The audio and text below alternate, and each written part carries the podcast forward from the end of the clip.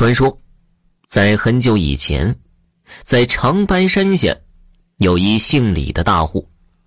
每到放山季节，都会雇佣一些劳金伙计去山上采人参。在李家呀，还有一个小猪官，自小无父无母的，在李家打杂。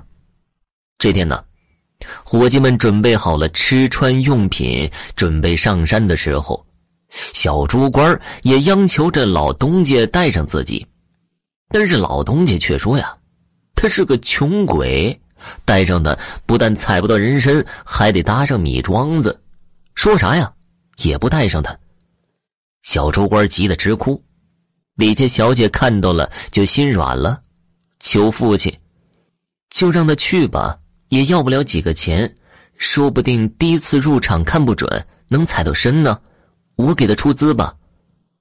就这样，小猪官随着大伙上山了。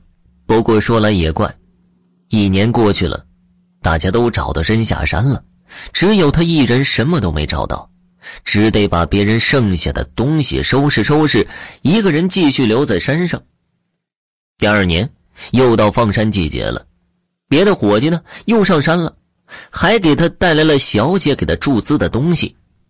万万没想到的是啊，第二年过去了，他还是一无所获。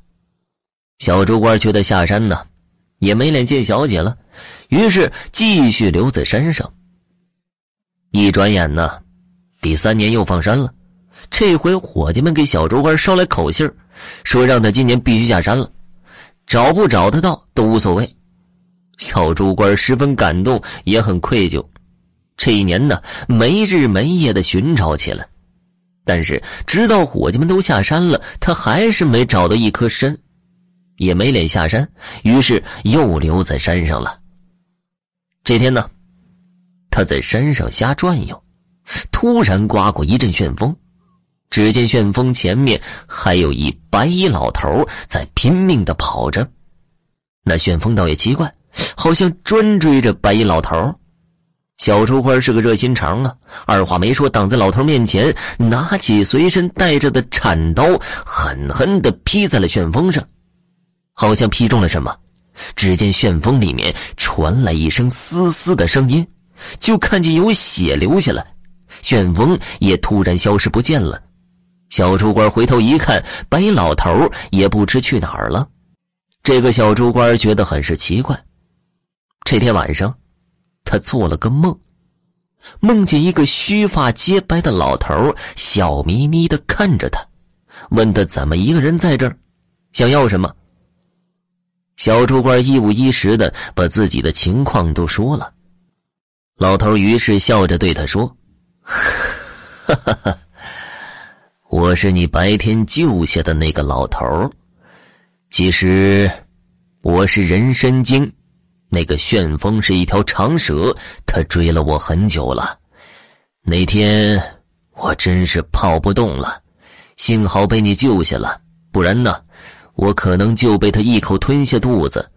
这一大一小俩人参，你可以选一个。小猪官毫不犹豫的就拿了那个小的。老头摸了摸胡须，笑了笑：“ 哼，你真的选这个小的吗？”帮您只是出于本分，你现在送我这么贵重的大货，我也承受不起啊！老头听完笑了笑，就消失了。小猪官第二天醒来，发现原来不远处真有一个二品叶的参，他把它挖出来包好，真的就下山了。这天呢，李家来了一个收参的老客，正在收参。老东家看到小猪官回来。于是问道：“给你注资了这么多年的米庄子，是不是都打水漂了？你这穷鬼，说你没有这个命，还非要去。”小猪官羞愧难当，于是想起了那个二品叶的参，递给老东家。老东家见这么小一颗，看都没看，就扔到小猪官的身上，还嘲讽道：“这么贵重的参。”我可不敢要啊！小猪官觉得无地自容。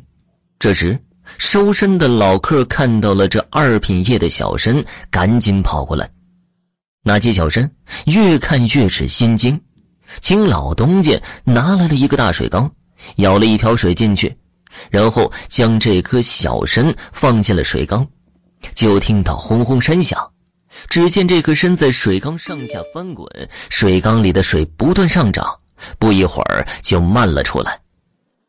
老客赶紧拿起这颗参，激动的说道：“宝贝呀，宝贝呀，这是传说中的龙参呐，无价之宝啊！如果遇到大旱之年，这颗参的水可以浇灌良田万亩；如果是出征打仗，可以给千军万马饮水呀！”李东家听了，直咂巴嘴，想起刚才那样对小猪官，顿时老脸通红，恨不得找个地方钻进去。不久后，老客带着小猪官进京，将龙身献给了皇上。皇上大喜，封他为五品逍遥员外郎。那老客也当了都统。小猪官其实早就喜欢上了李家小姐，刚回到李家就和小姐结婚了。